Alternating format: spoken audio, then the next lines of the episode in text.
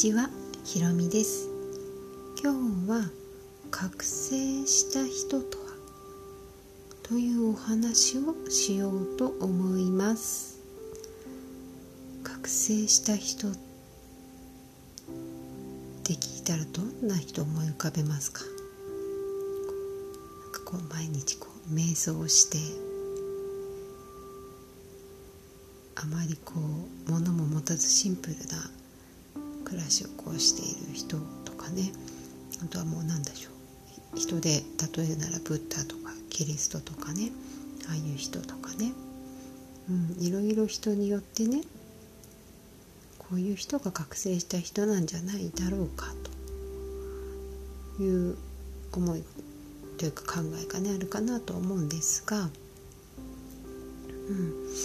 あのー私はね昔ねあの自分の好きなこととかと自分の使命とつながってでそれでちゃんと社会的に成功している人、うん、そういう人がなんか覚醒した人っていう勝手なイメージがあったんですよね。うん、だからやっぱり好きなことをちゃんと見つけてでそれをこう形にしてそれで豊かさを循環させてる人っていうのかな、うん、でもねなんかあ必ずしもそうじゃないんだなというのがあってで昔本当に昔1 5 6年前かな20年までいかないかなに聞いたのがあの結構実家の家業を継いでその家業を継ぎでそれをちゃんとこなしつつというかその仕事をちゃんとやりつつ結構その自治会だったり子どもの育成会だったりそういうところ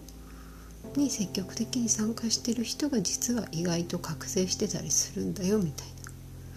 な、うん、いう話を聞いたことがあってその頃はちょっと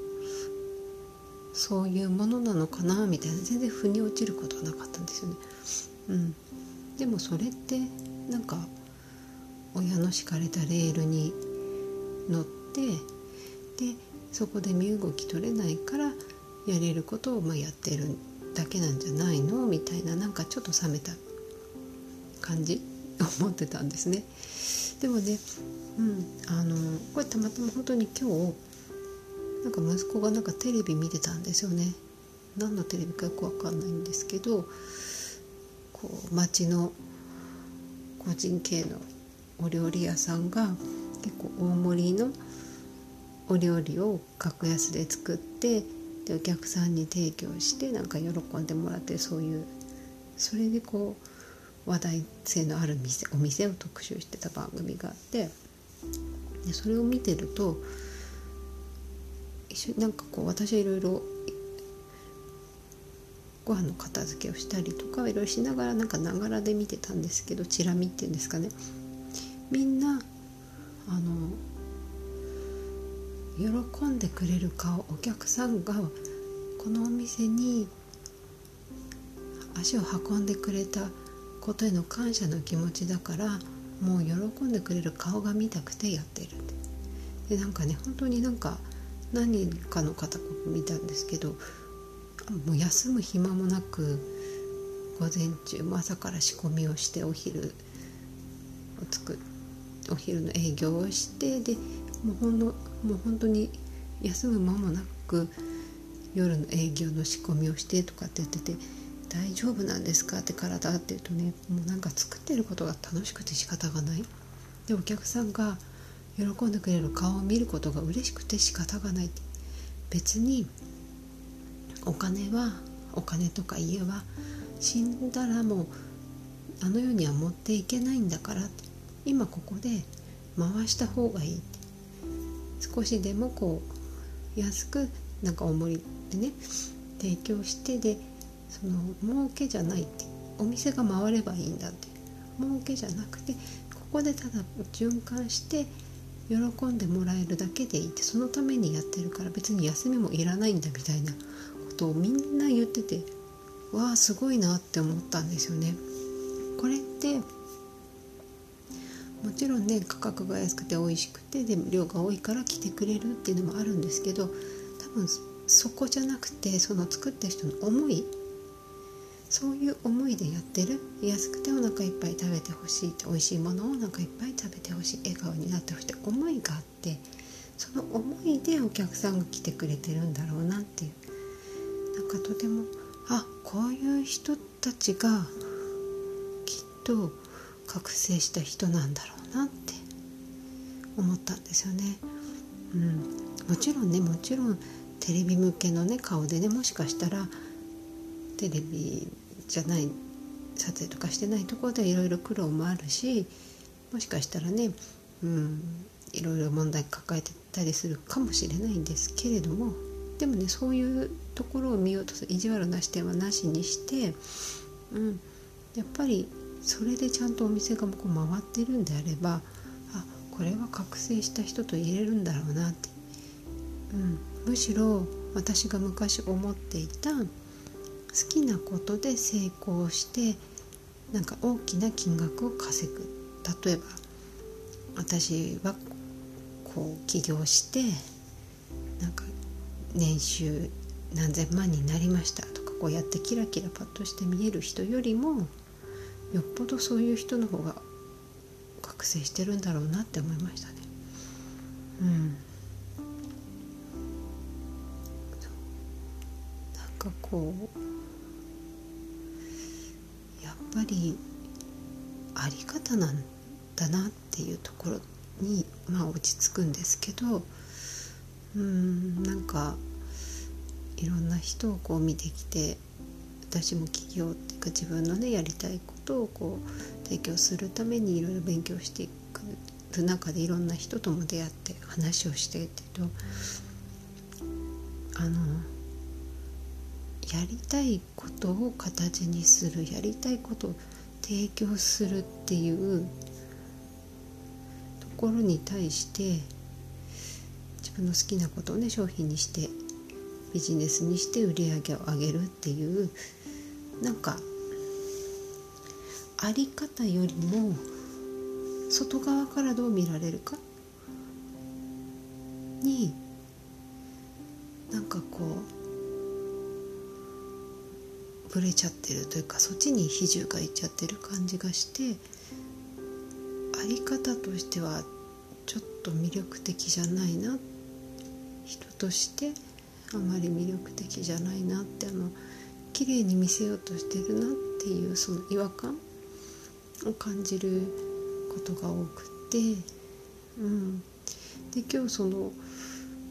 ね、町のじゃ中中華屋さんだったりいろんな居酒屋さんだったりお寿司屋さんだったりいろんなお店があったんですけど、まあ、別に自分が綺麗に見えることとかお店が立派に見えることとかじゃなくてそれよりもただただお客さんが喜んで笑顔で帰ってくれるそれがもう嬉しいからそのためにやってるっていう、うん、多分覚醒するって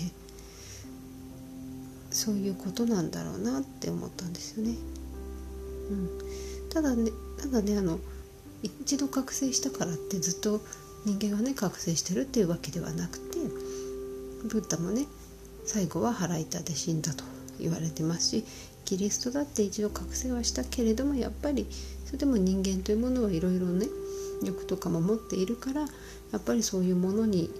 飲まれてしまうとかそういうものと一つになってしまうこともある、うん、だから全然常に覚醒した状態であり続けるってことはできないしそうある必要はない。だけれどもうん。多分私たちが思っているのとは覚醒っていうものはもしかしたら形が全然違うん